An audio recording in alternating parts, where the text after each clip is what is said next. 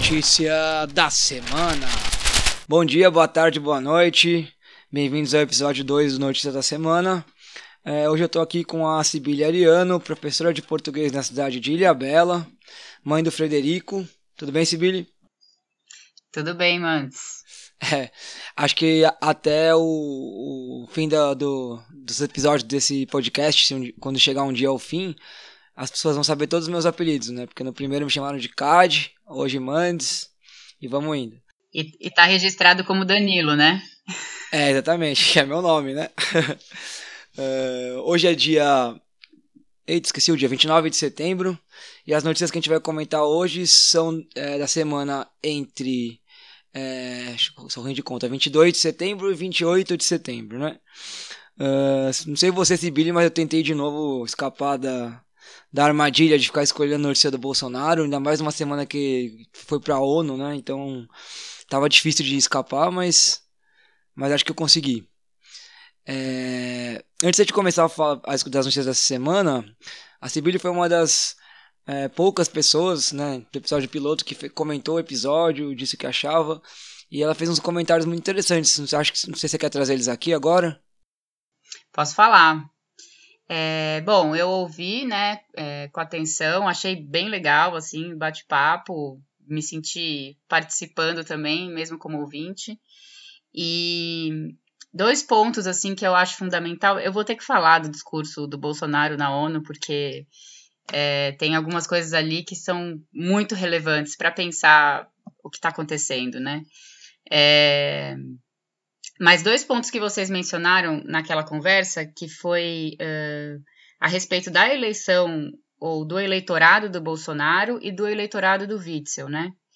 É, que eu acho que a gente tem que levar em consideração como, como foi, na verdade, foi um processo viciado, né? Assim, então, tanto a eleição do Bolsonaro, que teve os robôs na internet participando de toda a campanha, e a eleição do Witzel, que, que já foi falado várias vezes em vários noticiários, que o, o, os, os, lugares onde ele foi mais votado são os lugares onde a, a milícia comanda, né? Então, é um indício de, de coação, né? É, então, a gente tem que sempre considerar isso, apesar de, de, claro, os eleitores terem uma grande responsabilidade, eu acho que não foi uma eleição comum, né? Uma eleição é, é, limpa, né? Foi uma eleição toda fraudada, toda viciada, toda é, manipulada. Então, quando a gente responsabiliza os eleitores, é, eu fico com um pouco de receio, assim, né? Eu acho que vocês comentaram como é que pode uh, como é que pode as pessoas votarem né, na, em, em, dois, em dois políticos que têm esse perfil, né, esse perfil genocida, esse perfil que, que claramente vai oprimir justamente aquela comunidade que votou neles, né? Então, só para a gente pensar assim um pouco é, nesses, nesses aspectos da, da eleição, né? Acho que foi isso. Mas, com, mas no geral, achei muito interessante assim o bate-papo.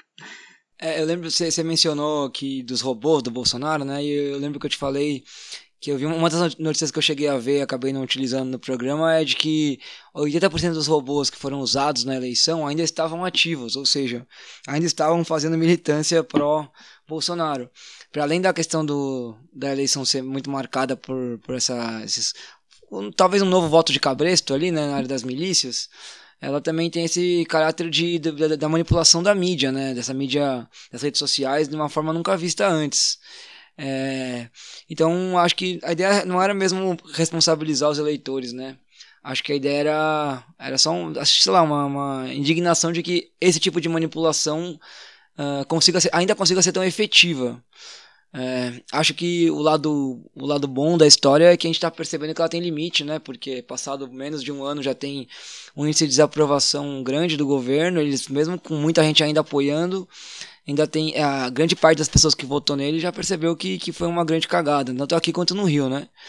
É, não, tô muito otimista não com o futuro desse governo, mas acho que pelo menos ficou uma, uma marca ali de que e ir pela corrente de WhatsApp nem sempre dá certo. Acho que tem um limite, né, essa, essa estratégia deles e, e, acho que esse limite não, não tá tão longe de chegar, espero eu.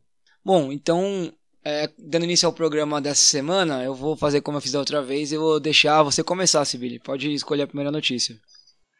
Bom, eu vou. Eu sei que você não queria, mas eu, assim, como estudante da linguagem, né, e do discurso, é, eu me desdobrei, assim, no, no discurso do Bolsonaro, porque tem. É, até pensando nisso, né, pensando como isso reverbera na população, né, é, eu peguei uma notícia que saiu no Nexo Jornal que fala é, sobre quatro pontos, né? Eu achei interessante porque são justamente os pontos que mais me chamaram a atenção.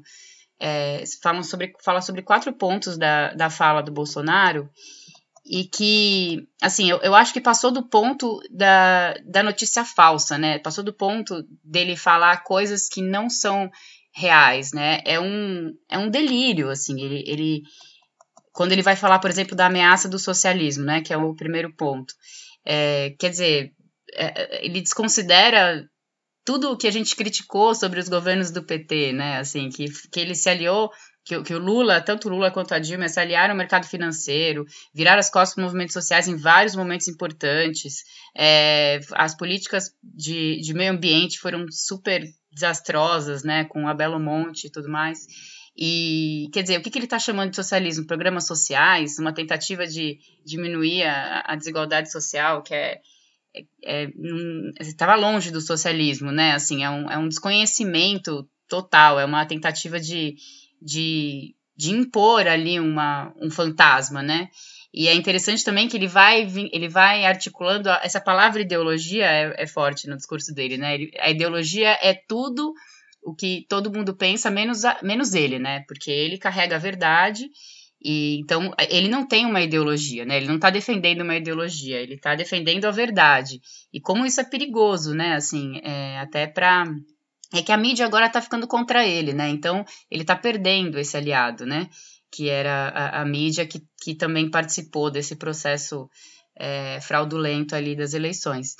Mas é, esse ponto do socialismo, é, o ponto da Amazônia, né, que ele vai, é, assim, uma, com uma atitude arrogante e desrespeitosa em relação aos outros países. Mas antes, o ponto do socialismo também é uma coisa que, que é, é eu sei, a gente precisa falar sobre isso, por mais que eu acho que eu tenho certeza que para você está bem resolvido, para mim também, eu acho que a gente tem que falar que é, que é, que é a questão dos médicos cubanos, né? Assim, como ele fala com, com, com falar que, que, que, os médicos cubanos vieram aqui para implementar o socialismo, quer dizer, que, que delírio, né? Assim, o meu pai foi tratado por um médico cubano, os caras eram super humanitários, assim, eles, tavam, eles eram médicos, estavam aqui exercendo a medicina, não tinha outra coisa, e quem dera eles viessem para cá é, mudar alguma realidade de forma mais consolidada, assim, né? Eles estavam fazendo o, trabalho deles, assim, né? e foram completamente desrespeitados por essa por esse delírio, essa maluquice da cabeça dele, que é achar que eles estavam vindo aqui, é, sei lá, praticar o foquismo do Che Guevara, sei lá. É, e aí depois ele vai falar da Amazônia também, é, uma falta de respeito com os outros países e, e, e uma, um conceito de soberania nacional que é que vai que vai é, contrapor a um outro ponto de delírio dele, que é o globalismo, né?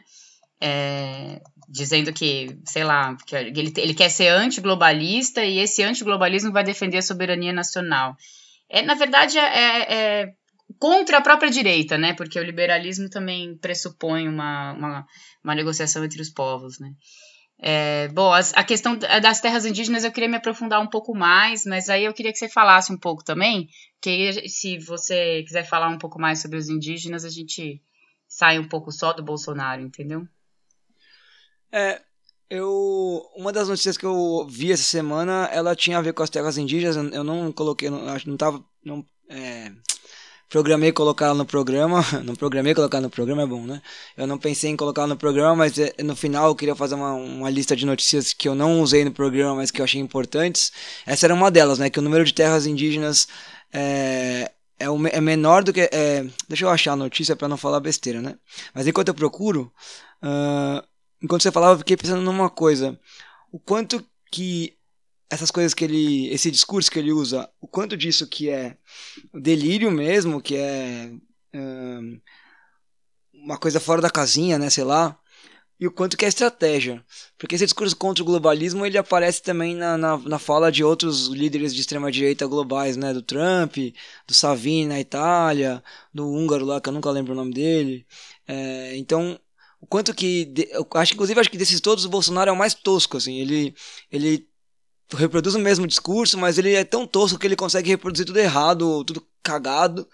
E deve ter, até, até nos outros caras da do própria corrente que ele tá, essa corrente global que tá surgindo aí, que é, é isso que é louco, né? Contra o globalismo, mas tem uma aliança global de extrema direita com o mesmo discurso, a mesma pregação, a mesma ideologia, mas isso não é, isso não é globalismo, isso é uh, cada um no seu quadrado, né? Isso é cada um no seu nacionalismo.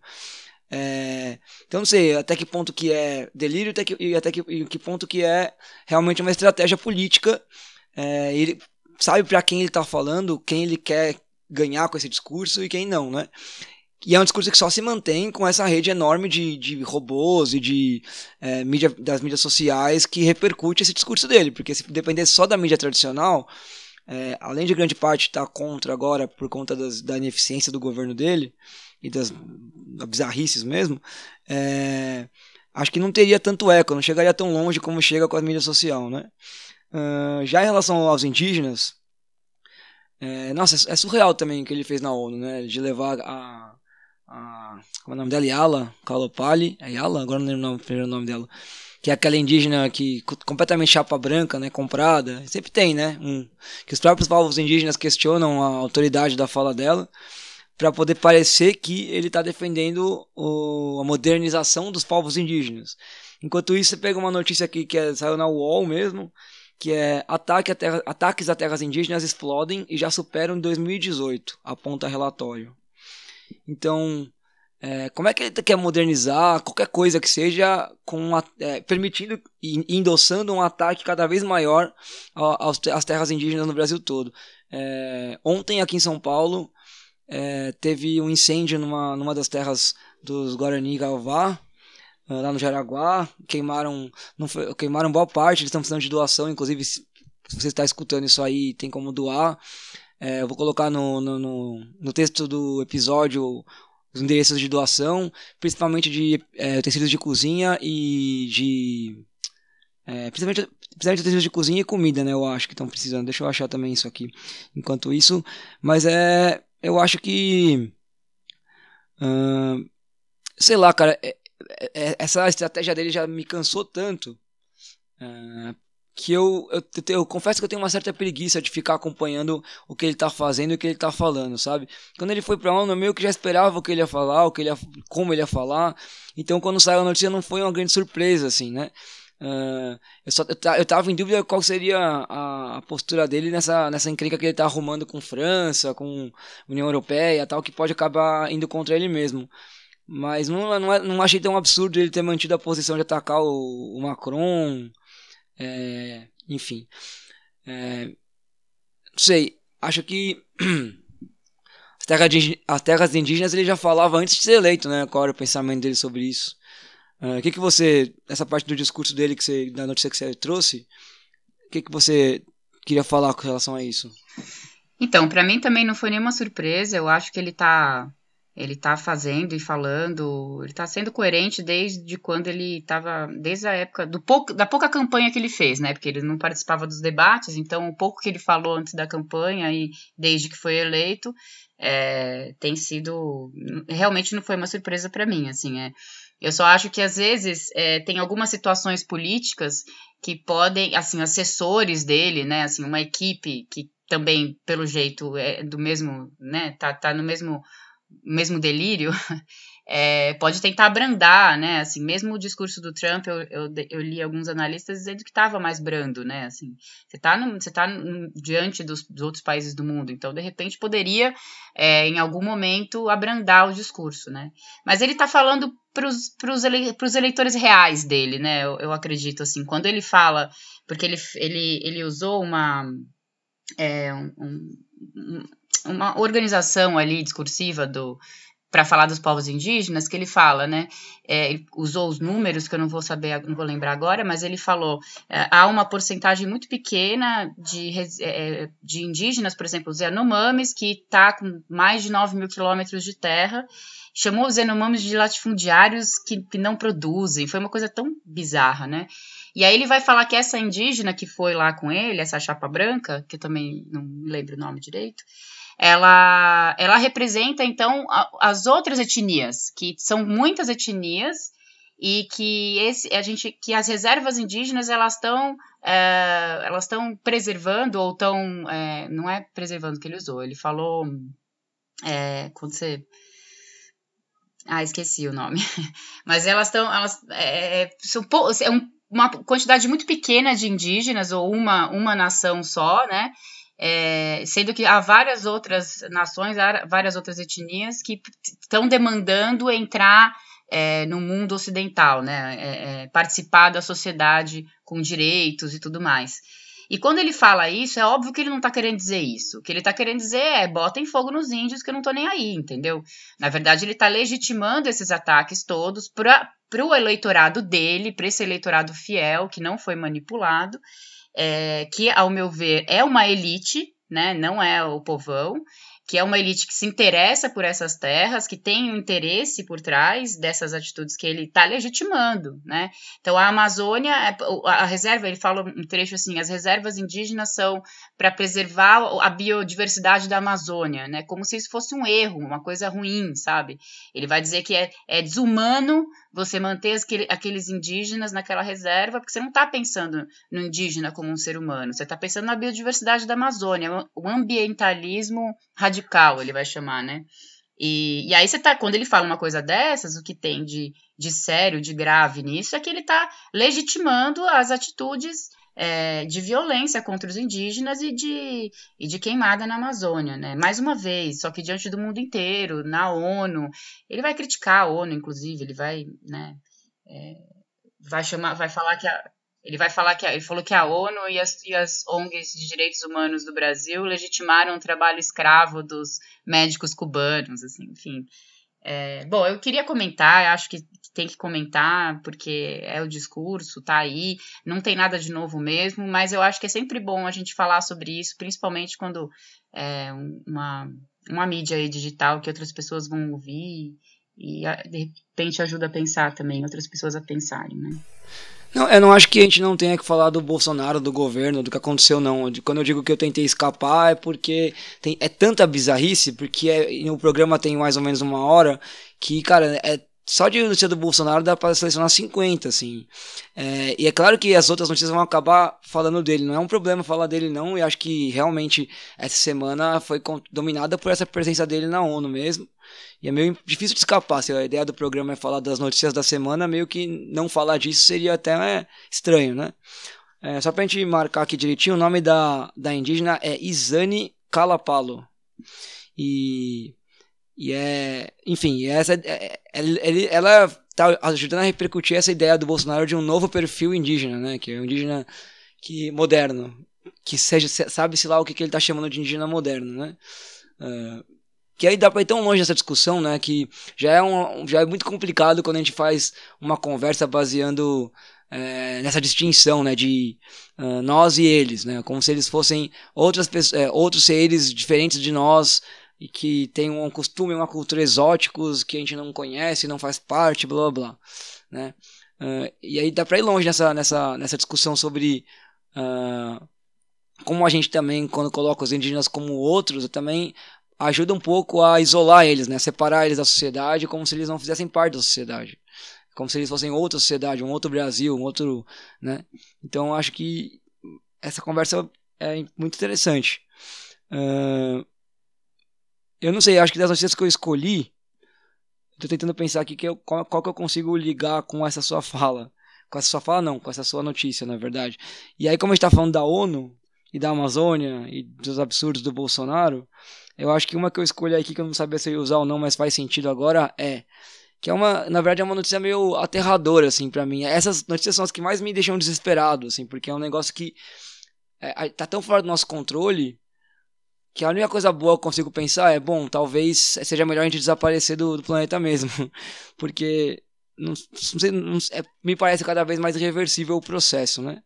A notícia é, é, Deixa eu ver a data dela. A notícia é do dia. Do New York Times.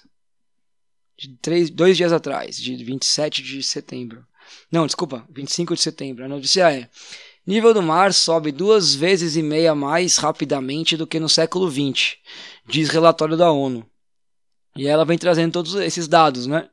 Uh, que até 2050 várias cidades litorâneas ou ilhas pequenas vão ter vão acabar sofrendo com, com alguns fenômenos meteorológicos que são extremos, muito extremos, mesmo que a gente reduza hoje em dia a emissão de gases de estufa. Uh, mas coisa que não está em vista, né? Reduzir. Uh, com isso, vários países, várias as costas de alguns países e alguns países inteiros é, tendem a se tornar inabitáveis e a frequência de ciclones tropicais de categorias 4 e 5 deve aumentar. É, isso entra na questão da ONU, porque acho que outra, a outra coisa que foi muito falada nessa, nessa Assembleia da ONU é da ativista lá sueca, né? A Greta Thunberg, Thunberg, Thunberg Thunberg, agora não lembro que, que é aquela menina de 16 anos que está fazendo várias falas, né, sobre o que tá o que estamos fazendo com o clima. E mas essas notícias do clima sempre me, me, me dão um, um desespero muito grande, porque eu fico pensando assim, cara, tudo que a gente está discutindo, todas as, é, as relações que a gente tenta discutir de, progr de progresso na sociedade, em relação a minorias, em relação ao cotidiano, à violência, à qualidade de vida, tudo isso me parece fica tão pequeno quando você pensa que, cara, nada disso vai mais fazer sentido porque o mundo vai acabar, né? tipo, não tem mais, vai, ter, vai ser inabitável. É, a gente vai acabar com, com que a, a possibilidade de, de, é, habitar este planeta. E aí o, que eu penso só é, se a gente acredita no Darwin, né, teoria, teoria da evolução, de que as espécies uh, vão evoluindo, as mais aptas sobrevivem às condições que, do ambiente, Tô fazendo uma generalização, um resumo bem simplório do Darwin aqui, né? Mas enfim.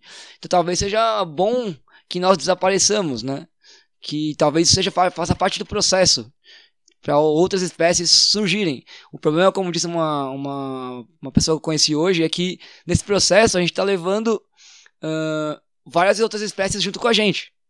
Então, é um, um poder que a gente tem de destruição que ele é, vai muito além da nossa própria espécie, né? E, e acho que é, uma parte da, do, do dessa delírio do bolsonarismo, do trumpismo, todas essas galera de extrema direita aí, é, é, que é mais que a, que é mais não é que, não que é a mais, né, mas que é muito aterradora é essa coisa de negar uh, o aquecimento global, negar a mudança climática com tantos dados, tantas pesquisas, tantas coisas aparecendo, né? Uh, e aí eu acho que aquilo que você falou antes sobre os indígenas se aplica também, né? É uma elite que está por trás disso tudo. Essa elite está pouco se ferrando se o planeta vai ser destruído, porque grande parte deles não vai estar tá vivo quando isso acontecer. É, os que estiverem vivos, acredito que estão apostando em usar o seu dinheiro, essa tecnologia para criar possibilidade de sobrevivência. É, mas, ou nem, nem se preocupando com isso, talvez seja só muita ficção científica, na verdade, né? Mas é, essa notícia, entre outras que apareceram na semana sobre a questão da ONU, é, não é nem, não é nem sobre a Assembleia da ONU, mas é que é um relatório da ONU, né? Uh, me chamou a atenção.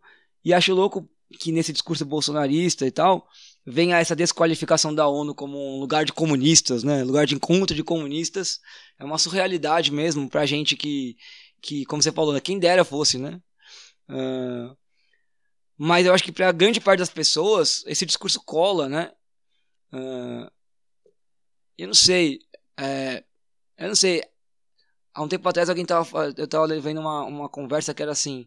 É muito difícil discutir com esse discurso porque ele é, ele é absurdo. Então, como é que você discute com um absurdo? O absurdo não tem argumento lógico pro absurdo, né? Se um cara vem falar para mim a Terra é plana porque, sei lá, se ela não fosse plana, é, sei lá, os aviões. Nosso, ah, lembrei, um, um argumento maravilhoso. A, a, prova de que a Terra é plana é que nossos pés são chatos, não curvados. Se eles fossem. a Terra fosse. É sério, isso é sério. Ai, eu estou falando Deus. sério. estou falando. Isso é tão absurdo.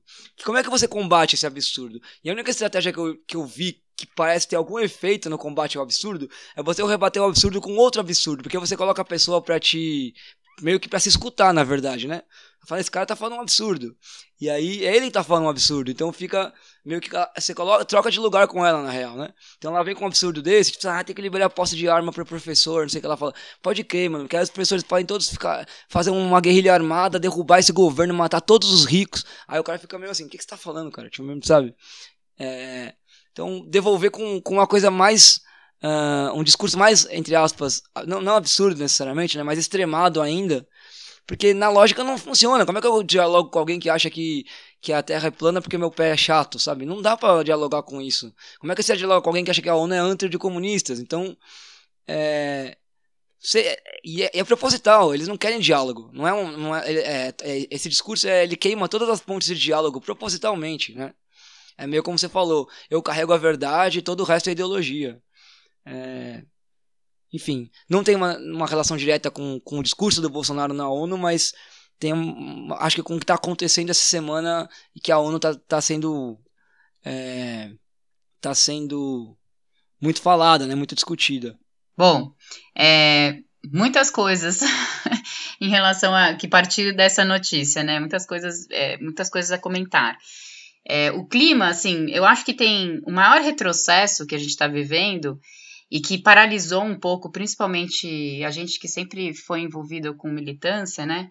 É, é essa questão, a gente estava avançando, querendo ou não, né?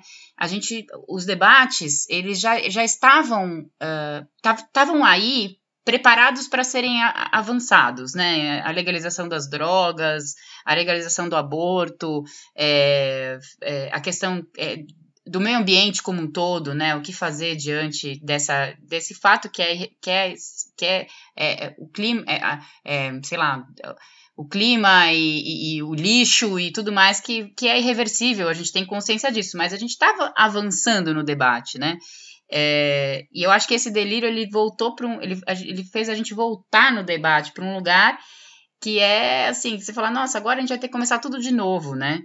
É, então, eu, assim, sei lá, agora já não dá, é muito difícil falar em reciclagem, por exemplo. Já era um pouco, né? Agora vamos reciclar, né? Mas e aí, né? Daí, vamos reciclar para quê? Se, se, é irreversível, se o, o, o, se os mares, se o mar está subindo, se, a, se as ilhas vão desaparecer, né? E, e a gente não tem mais como controlar é, a emissão de gás carbônico, porque os países não estão falando sobre isso e não estão dispostos, né? A gente não está mais sendo falado isso, né? É, então, eu acho que a gente voltou no debate, né? E, e aí, em, em relação ao absurdo, eu acho teve, eu pensei numa coisa. É, o outro, no, no episódio piloto, você comentou, você falou sobre o Gregório de Vivier, né? E eu assisti o programa dele, que foi lá na sexta-feira, e eu assisto pelo YouTube, e eu assisti, e ele falou sobre a Previdência, né? Foi muito interessante o, o conceito de Previdência que ele, que ele que ele apresentou, assim, né? Então, a gente fala sobre a previdência, aí a gente se restringe à, à aposentadoria, né? E aí o, o, debate é a aposentadoria. Então, corta a aposentadoria, muda as regras de aposentadoria e a previdência é, se você for pensar num, num conceito de previdência, é algo muito maior, né? Assim, é, é, você pensar de forma preventiva como que vai ser o futuro, né? Então, dentro do debate da previdência, devia se discutir a preservação da Amazônia e o uso da biodiversidade da Amazônia, né?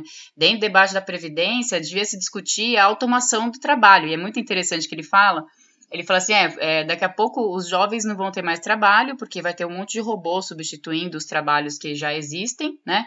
E qual seria a saída? Ele fala investir em humanas, né? Porque é, quem que vai pensar sobre empatia? Quem que vai pensar sobre a, socia a, a sociabilização das pessoas, né? Quem que vai pensar sobre as, as é, a profundidade psicológica do ser humano? Ah, o robô não vai fazer isso. Você precisa do, da, das humanas. Você precisa de um estudo de pessoas que vão estudar pessoas, né?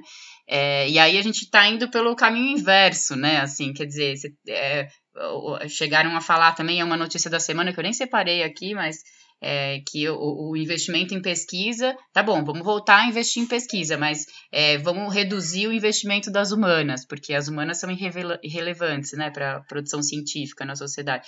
Então, a gente está no, no, contrário, né, é, e que é o absurdo. Esse todo, isso tudo pensando no conceito de previdência, né?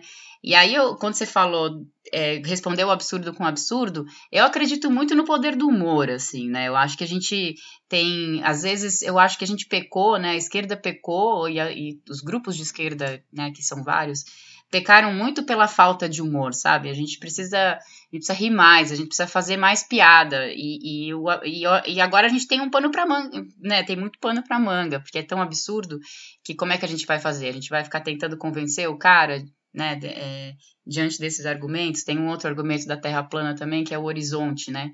É, se a Terra não fosse plana, o horizonte era curvo.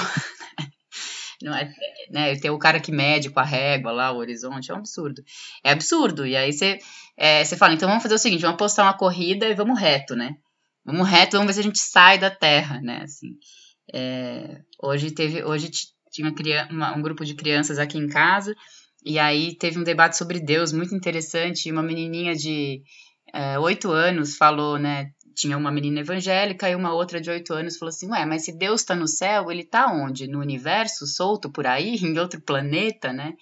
É, e aí a menininha evangélica pensou sobre o assunto, né? Então é um pouco isso, a gente tem que resgatar um, o absurdo, às vezes até do, do, do argumento infantil, né? Assim, para é, tentar para tentar fazer pensar, né? Porque talvez convencer não seja mais a meta, né? Agora é fazer pensar.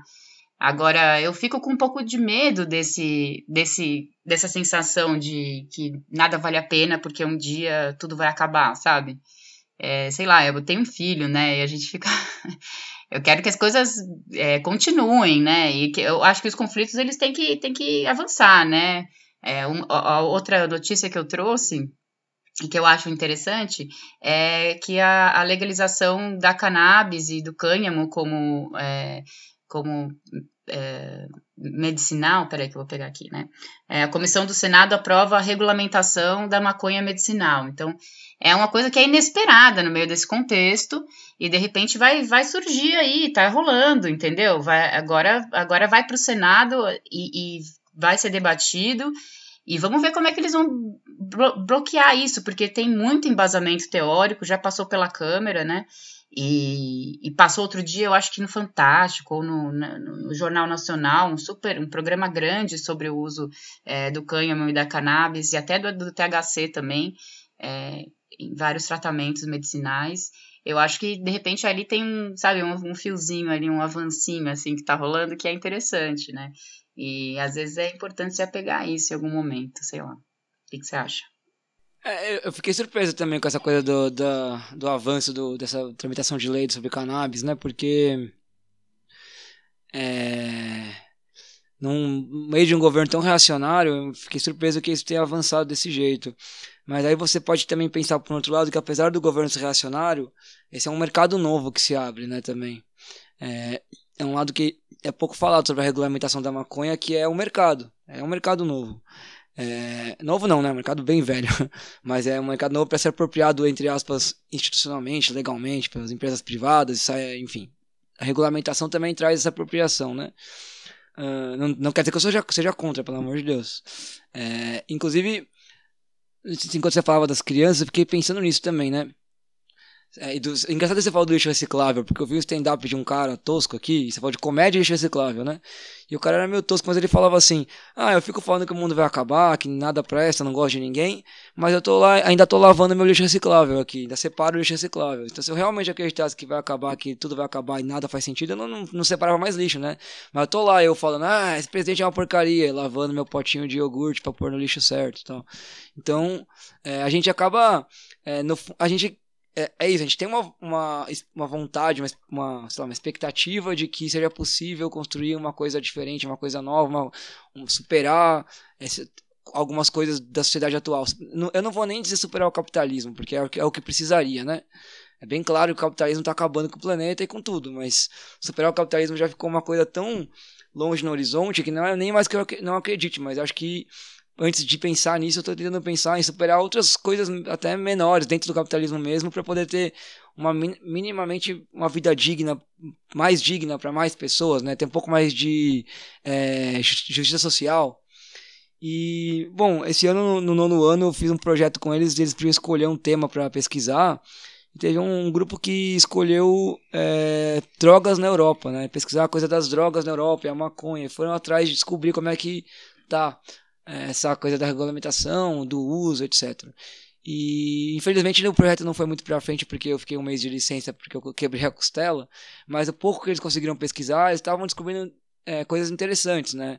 Tanto de um aumento de consumo na Europa, que está sendo tratado até como uma epidemia, novamente, não só de maconha, mas de vários tipos de droga, é, quanto de legalização e de uso medicinal, de vários usos é, que estão sendo feitos é, e como a legalização muda várias relações sociais, né?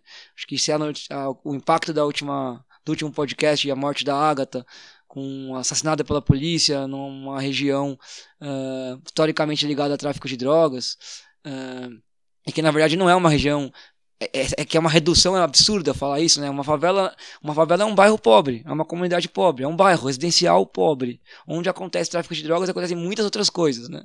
Mas eles estavam conseguindo fazer essa ligação de como que a proibição e a tal da guerra às drogas leva a essas mortes, que acontecem, acontecem entre, entre eles, perto deles, porque eles também são num bairro de periférico de São Paulo. Inclusive, essa era, essa era uma das notícias que eu tinha separado, mas que eu acabei não aprofundando tanto nela, porque a gente tem essa mania de achar que o Rio é mais violento, o Rio isso, o Rio aquilo. Aí é uma notícia essa semana de que é, a polícia de São Paulo, de cada três assassinatos em São Paulo, é, três mortes violentas em São Paulo, uma é pelas mãos da polícia. É, a gente também tá. Né, é, a gente tem um índice de violência muito próximo do Rio, se não igual, quase igual. É que o Witzel conseguiu exponenciar isso lá no Rio de uma maneira absurda, mas aqui a, a polícia sempre foi uma polícia muito violenta e muito assassina também, né? Uh, então, eu não sei, eu acho que, que eu. Que eu é, você falou, você é mãe, eu não sou pai, mas eu sou professor, né? Também, de alguma maneira, lido com uma responsabilidade social com pessoas novas que estão se formando para a sociedade. E é claro que eu não estou lá na minha sala de aula falando, oh, o mundo vai acabar, desencana, faz o que vocês quiserem aí, nada importa. Então, ao contrário, minha, minha vontade é não. É, vamos fazer, eu quero que vocês saiam daqui para voar lá fora. Quero um mundo que vocês estejam voando, não quero um mundo que vocês estejam é, de cabeça baixa esperando pelo fim. Quero que vocês voem. E estou falando de uma escola pública com muitos problemas sociais, muitas, muitos problemas é, individuais, particulares deles, familiares, é, de várias ordens, né? Mas estamos lá tentando pensar em como é que a gente faz para voar. Vamos voar junto, para onde que a gente vai, né? Não vamos, vamos sair daqui com a cabeça erguida, não vamos sair daqui com uma sensação de ah, acabou essa porcaria que é a escola só e nem é, com ah, minha vida já está traçada, é derrota e tal, né? Que é, um, é, é uma conversa muito difícil de acontecer lá acontecer na escola em geral, eu acho, né? Na escola pública principalmente. Uh, não sei, eu, eu, eu, também não quero acreditar que o mundo vai acabar, mas tem vários momentos que eu me sinto muito impotente, sabe? Uh, com os rumos que, eu, que as coisas estão tão, tão tomando e que é num, porque, não, não é impotente pelo rumo, mas impotente porque é numa esfera de poder tão longe da nossa vida que a sensação que dá é que a gente não consegue realmente interferir nela. Que, que as nossas ilusões de interferir nessa esfera de poder, quando você tem uma eleição como a último processo eleitoral que foi tão manipulado, é, parece que, que, que, não, é, não, não tem. Que é agora daqui, é, é só barbárie e o que a gente pode fazer é resistir à barbárie do jeito que der. Mas realmente interferir na barbárie, que você colocou de que tinha vários discursos que estavam avançando, que estavam bem, bem ou mal estavam indo para frente e de repente eles estão tomando um retrocesso, é... junto com o retrocesso, a sensação que eu tenho às vezes é de que não só é um retrocesso, como é um, uma, um aviso de que, gente, vocês podem fazer o que vocês quiserem aí, a hora que a gente resolver que não, é não. E pronto. Porque o poder é nosso, a violência, o monopólio da violência é nosso, o exército é nosso, tudo é nosso, né? Então, eu fico nesse sentimento contraditório, para falar a verdade, de querer acreditar em mudança, em avanço, em é, transformar a vida e de um lado e do outro achar que o negócio é reversível que sei lá o que dá para fazer, sabe? É... Não sei. E já que você falou que você é mãe, na verdade estou em dúvida entre duas notícias aqui. Uma que tem a ver com o fato de você ser mãe outra que tem a ver com o fato de você ser professora. É...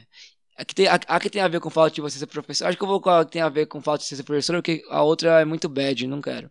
Então, é, essa daqui dá uma, acho que dá uma discussão boa para uma professora de português, principalmente, e ligando o que a gente está conversando aqui, né? É uma notícia de um blog, na verdade, de um cara chamado Rodrigo Casarim, e a notícia é: cancelar, entre aspas, Monteiro Lobato ou Pedro Bandeira? Vamos com calma. E essa notícia fala o quê? Esse cara escreveu uma resenha sobre um livro que o Pedro Bandeira, que é um autor atual, fez, que é uma adaptação do, da, da Reinações de Narizinho, né? Ele fez uma adaptação chamada Narizinho, a menina mais querida do Brasil. E nessa adaptação ele simplesmente tirou o Pedrinho da história, porque ele diz que o Pedrinho é o mais fraco dos personagens, não pensa nada, não imagina nada e não resolve nada. E ele mudou vários trechos racistas do Monteiro Lobato, né? Então, por exemplo, quando fala de negra de estimação, ele tirou, porque já está bem consolidado o fato, já é de quase de é, é, conhecimento público que o Monteiro Lobato era racista, era eugenista, né? acreditava na superioridade da raça branca, no embranquecimento da população brasileira, etc. E aí rolou um debate gigantesco na internet. É, com, agora é o novo lacrar, segundo esse cara do blog, não tem mais lacrar, agora é cancelar, né? Em vez de lacrar, agora é cancela isso aí que deu ruim. É cancelar. Então tem uma galera querendo cancelar o Monteiro Lobato de um lado e outra galera querendo cancelar o Pedro Bandeira do outro, dizendo que tirar o, Pe o Pedrinho e mudar o texto do Lobato é um absurdo. É... E aí não sei. Cara argumenta aqui que, é, sim, o Lobato era racista, mas a gente não pode ignorar que ele criou um universo estupendo e foi decisivo na formação de muitas crianças, inclusive acredito eu e você, né? Uh, e, enfim, que ele era um cara contraditório, que ele foi genial de um lado, mas era um racista. E do outro lado, ele também dizendo que um autor adaptar o texto do, do Monteiro Lobato em 2019 e manter é, expressões racistas e machistas é completamente fora dos, não faz nenhum sentido. Então que o Pedro Bandeira tá certo de ter é, mudado, adaptado dessa maneira a coisa. Ele pede um, uma calma para as pessoas, acalmar a gritaria da internet, né? De não tem que cancelar nada e tem que discutir, debater. É isso. Não sei, o que, que você acha desse tema do Monteiro Lobato? É, bom, eu vou, vou só, com, só começar comentando o início dessa sua fala aí, que, que é, o, é, a finalização da outra notícia, né? Do, claro. É, é, bom, em, é, peraí, deixa eu lembrar. ah, é, então, no ano passado, a gente, eu acho que essa, é, esse, esse, esse lugar que foi sendo silenciado da militância, né, que a gente fala não tem mais o que fazer, porque uma hora eles vão chegar, colocar uma pedra em cima e falar a hora que eu quiser, vocês vão ter que calar a boca e vai, eu vou mudar tudo, né? Assim, né? Como foi a manipulação das eleições e tal. É, começou, a gente sentiu, eu senti e eu e, e compartilhei com vários colegas, né? uma tristeza muito grande, assim, uma tristeza profunda. É justamente essa sensação de impotência e essa sensação de que a qualquer momento tudo pode ser interrompido, independente do que você tenha mudado na sociedade. É, há uma força maior, que é a força do capital, que é a força de quem detém os meios é, de, de, produção da mídia e das, é, das mídias sociais, das, da internet, enfim. É, e, e, quando eles quiserem, eles vão mudar para o lado que eles quiserem mudar, né? Assim, que foi é mais ou menos o que está acontecendo. E eu li uma nessa mesma época, no final do ano passado, um artigo da Eliane Brum que falava sobre o cuidado de si, né? Que é, por mais que a gente esteja nesse, então eu encontro amigos, né? Outro dia encontrei um amigo que fazia oito anos que eu não via e, e tá todo mundo um pouco triste, né? Deu uma tristeza, porque a gente estava na luta, a gente estava vendo as coisas acontecerem, por mais que fossem lentas, e, e dá um pouco. Uh, a gente fica triste, então a gente tem que cuidar disso, né? A gente tem que cuidar dessa tristeza, é, individualmente mesmo, assim, cada um cuidar de si, da, da sua própria tristeza, para que a gente tenha força para descobrir novos meios, né? E, e aí, fazendo o link com a matéria do Monteiro Lobato, a literatura é um meio, né? Eu acho que a, a literatura, ela tá. Eu, eu tenho falado muito isso para os meus alunos, principalmente do ensino médio, mais do cursinho, e também quando sempre que eu tenho uma brecha, que eu encontro uma brecha no ensino fundamental, é, a literatura ela, ela, ela tá nesse lugar de subversão hoje, né? Porque se, a, se o delírio e a ignorância são a, a, a nova moda. Então, como é que a gente vai se diferenciar disso? A gente tem que ler, a gente tem que ir para as literaturas, né? E esse, eu acho que esse debate do, do da, da releitura que o é, Pedro Bandeira fez do Monteiro Lobato, é, que é uma releitura, né? É uma, é, uma, é uma intertextualidade, não tem que cancelar nada. tá certo, ele tá certo, ele tá falando na voz do tempo dele, ele não vai é, reproduzir aquilo que já foi ultrapassado, que já foi é, já foi discutido, já foi digerido, já, já, já marcou uma geração e que deve continuar marcando, porque, assim, eu só vou entender a Chapeuzinho Amarelo do Chico Buarque se eu entender a Chapeuzinho Vermelho tradicional, entendeu? É, é importante que as crianças leiam Monteiro Lobato e depois leiam Pedro Bandeira para é, conseguir entender é, o que, que foi modificado, por que, que foi modificado e como é que isso acontece no tempo, né? Assim, porque a literatura, ela, ela, dialoga com a história o tempo todo, ela dialoga com o presente em que ela foi produzida o tempo todo. Então, é, é eu acho, na verdade, um absurdo querer silenciar essa criatividade do cara, que foi atualizar o debate. Eu não li, confesso que eu não li o livro, fiquei curiosa agora, vou, vou atrás, né? E atualizar o debate para. É, é, para colocar isso em pauta, né? Falou assim, ó, isso aqui que já foi colocado no Monteiro Lobato já está ultrapassado, entendeu? É isso que a gente tem que, que tem que relembrar. E, e, a literatura é um, é um ótimo instrumento para isso, né? Então, se você quer ler Monteiro Lobato e entender como é que era pensado, como é que é, é entender todo, tudo isso que, que foi é, criticado a respeito da literatura dele, leia e, e, entenda, e depois lê o Pedro Bandeira, e, e vai, você vai entender que houve ali um debate, uma, uma resposta, uma intertextualidade, é um recurso, é um recurso do texto, é um recurso literário, não tem que silenciar ninguém. É, então acho que a gente concorda, né, que é, acho que talvez a, a, palavra que veio na minha cabeça quando você falava é processo, né, uh, se a criança leu Pedro Bandeira sem saber que o texto dele é uma adaptação do Monteiro Lobato, ela vai ler o texto, muito provavelmente vai gostar, porque o texto do Monteiro Lobato realmente é bom, né? A não ser que ele tenha feito uma adaptação ruim, eu também não li para saber, mas vai gostar, mas ela nunca vai ter noção de que teve um processo aí quase centenário é, entre a escrita desse texto e, a, e o que ela leu, né? E, que ele, e esse processo faz, é, tá, tá inscrito é, na evolução da sociedade brasileira, na evolução da sociedade que ele, em que ele vive. E só aconteceu porque nesse, nessa quase um, um século de, de processo, é, muitas pessoas lutaram para questionar afirmações racistas e colocações racistas, literatura racista e música racista e a eugenia e tudo isso. E que esse processo é importante, faz parte, é constituinte do texto atual do Pedro Bandeira. Então acho que entender que esse texto é uma construção histórica é, realmente faz parte do, do, aprendizado, não só de uma criança, mas de qualquer pessoa que lê o livro, né? Uh, e acho que, sei lá, essa coisa de, de cancelar alguma coisa, ela. É, acho que a, a, nossa sociedade ela é, sempre foi, né? Historicamente, muito binária. Mas eu acho que essa binariedade está chegando num, num extremo é, em tudo que tá complicado, tá, não tem mais, é isso, de voltamos pro que a gente falou antes, né?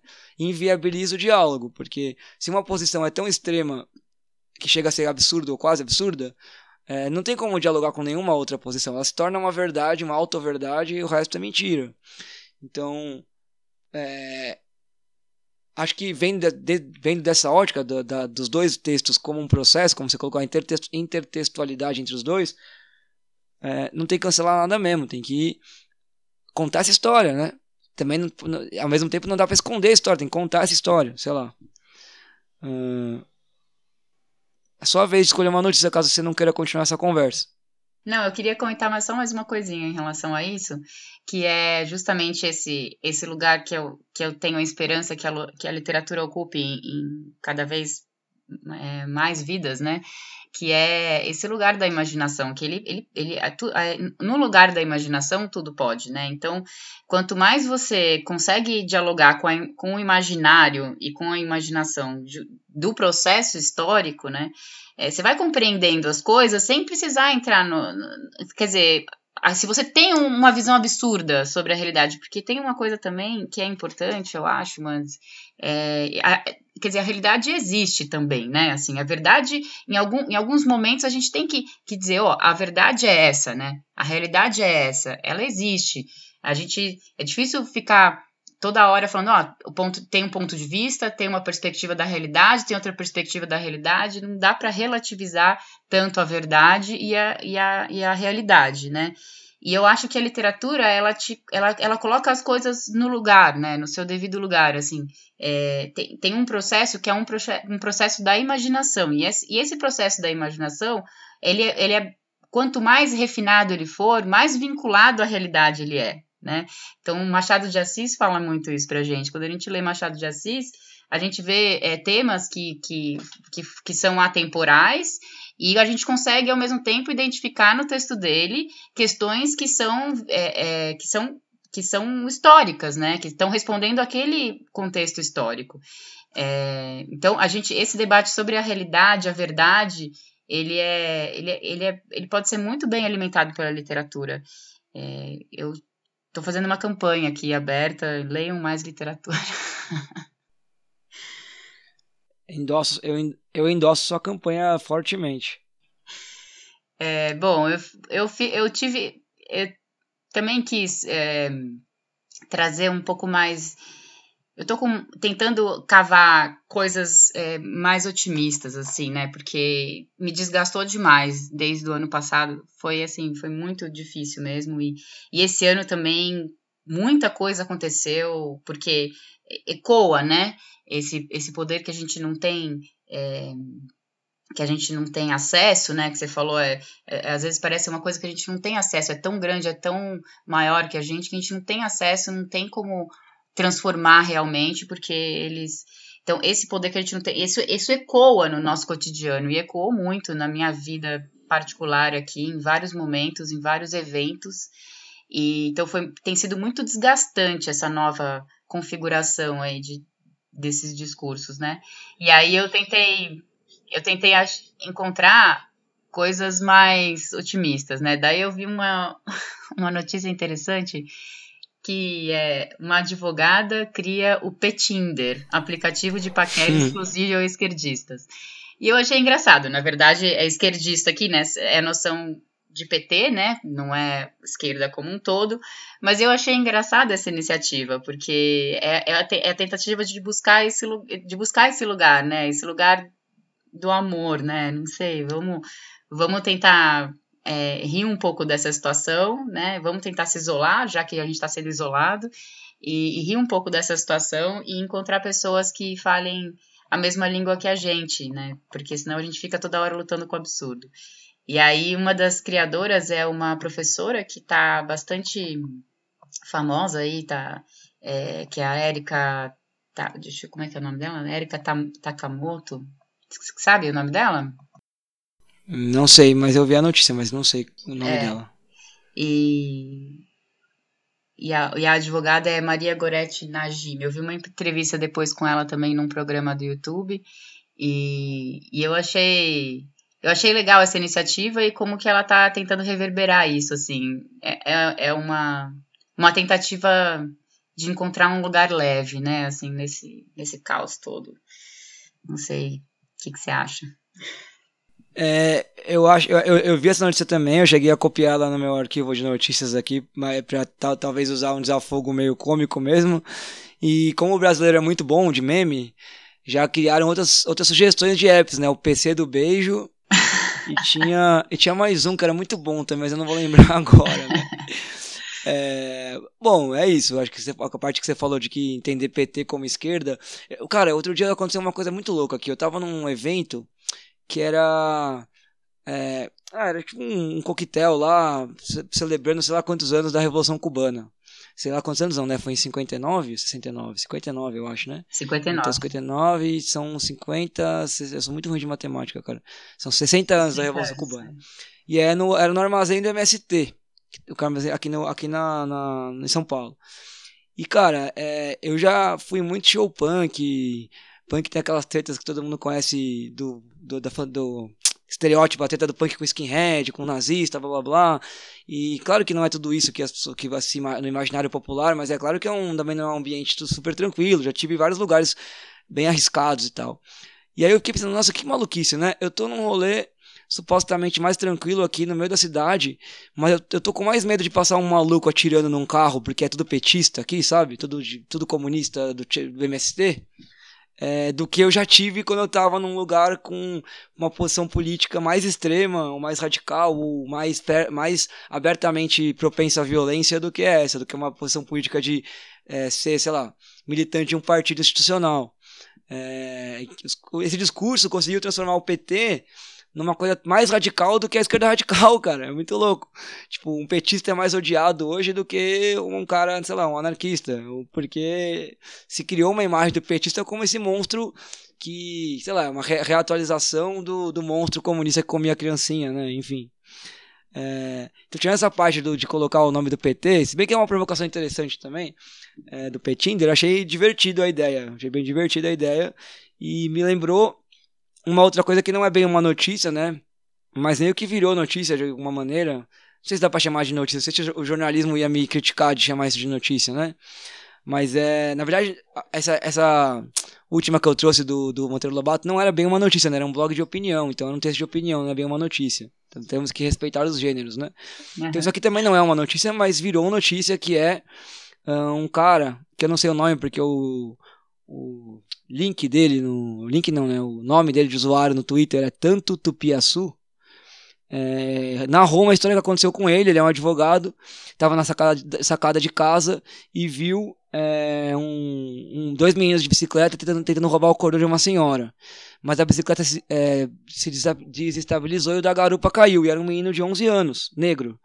E aí a galera começou a quase linchar ele. Ele desceu, abraçou o menino e evitou o linchamento, né? E ele conta essa história inteira numa, no Twitter.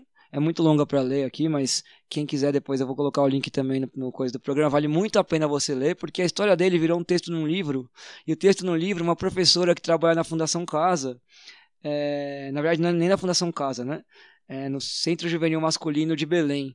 Essa professora viu o conto e utilizou esse conto para fazer um projeto com vários outros meninos de 11 anos, entre aspas, que estão nesse centro de centro juvenil masculino, onde tem, que é na verdade a Fundação Casa de, de Belém, né? E cara, é uma história que seria uma história horrível, se transformou numa história, num projeto positivo, né? Uma coisa é, interessante de uh, dar voz para meninos da, de, que estão em, cumprindo a medida, medida socioeducativa é, e uma voz que é eles poderem falar da própria história deles, né? É, a partir de uma ação é, inesperada de uma pessoa que, que, que sei lá, estava num lugar ali é, privilegiado em vários sentidos, né? É, e conseguiu colocar, é, colocar, sei lá, o corpo dela e a, a vida dela em risco, mas em prol de não deixar que a, uma, a, repetição de uma mesma barbárie que acontece o tempo inteiro, como a da Agatha, se repetindo mais uma vez na frente dele, né? Então acho, acho que também é uma ação, para mim, pelo menos, eu lendo, além de ser muito bonito, me deu um, me dá uma energia boa, sabe? Uma, uma vontade de fazer mais coisas, assim, de continuar fazendo coisas, de fazer coisas, né? E não de ficar só lamentando as notícias ruins. É, então não é bem uma notícia, mas é, é um relato, né? Uma thread do Twitter como é que é thread, como é que é em português, é uma linha do Twitter. É, eu, eu, eu, eu, estava fora do Twitter, do Twitter há uns 5, 6 anos, eu voltei agora, só para poder divulgar o podcast, na real. mas, é, mas eu achei essa, esse texto muito legal. É, você sabe que é, quando é, você me convidou, né, e eu comecei a ficar aten mais atenta e, e eu tive um pouco essa essa crise, né? Tem que achar notícia, né? Vamos, vamos, vamos nos ater ao, ao, gênero notícia. Mas muitas, muitas coisas interessantes são narradas em artigos de opinião, às vezes até no Twitter, né? Menos no Facebook, que já tá ficando uma coisa meio de velho. é que eu gosto do Facebook ainda, mas é, às vezes aparecem algumas. É, outras, outros gêneros que também estão dialogando com a realidade. Eu acho que é legal considerar, assim, né, no programa é, fica a dica aí, se os próximos convidados também considerarem, né, algumas, alguns artigos de opinião ou que estão vinculados a notícias, né, e, ou que, que, que, dialogam com notícias de outras, da outra semana, né. Não perder o foco da notícia da semana é importante, porque é um espaço para a gente conversar é, o que realmente aconteceu na semana, mas é, os, outros, os outros gêneros, eles colaboram muito também para pensar as notícias, né. Mas é com certeza, viu, Mandes? Eu acho que a gente tem que encontrar esse, esses, esses espaços e esses tempos para é, fazer coisas, né? E que, e que essas coisas que a gente vai fazendo é, nos, nos retornem uma força, né, para continuar, porque é, a, a, gente queria mudar o mundo, mas é isso, assim, a luta para a derrubada do capitalismo está talvez muito distante, né? Agora os poderes eles, eles entraram ali em lugares que são muito inacessíveis, né? É, como a internet mesmo, que a gente consegue usar a nosso favor, mas também é um, é um vilão que é difícil, né? A gente combater. É, mas legal essa história aí do, da, do, do, do conto do thread. Bom, sim, a gente já tá quase com uma hora de programa já. Acho que agora é um bom momento pra gente colocar a música que você escolheu para tocar. Enquanto ela toca, a gente pode discutir qual é a notícia da semana. Você tem uma música que você escolhida? Sim, escolhi. Escolhi uma do Tom Zé, que chama Vai, e aí ela vai aparecer entre parênteses Menina Manhã de Manhã. Legal. É, então vamos escutar, vamos escutar o Tom Zé agora, e aí daqui a pouco, enquanto a gente escuta, a gente decide aqui qual é a notícia da semana e a gente já volta para para nossos pareceres finais. Já voltamos.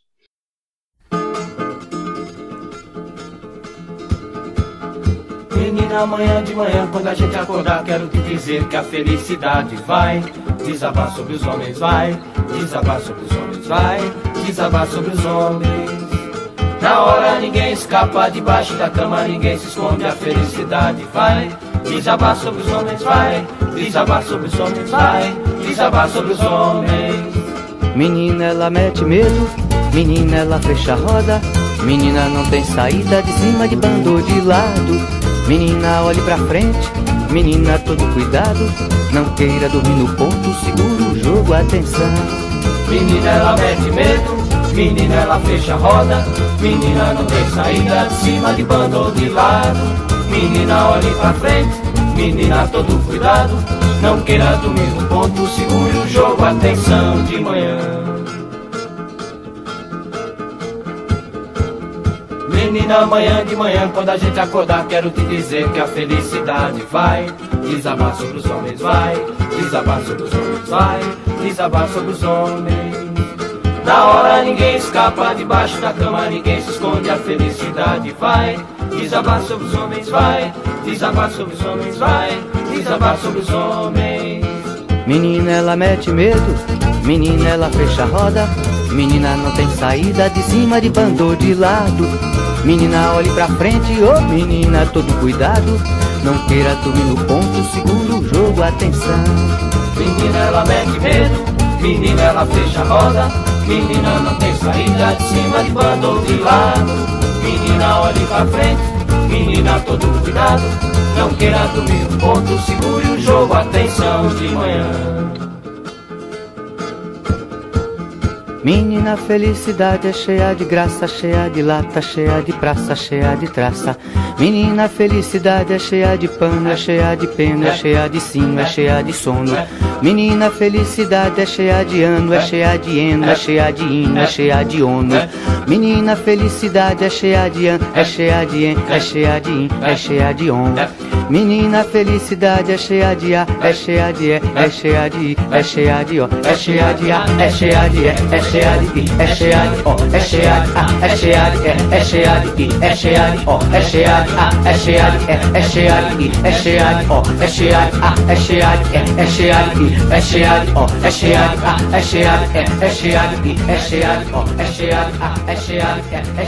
é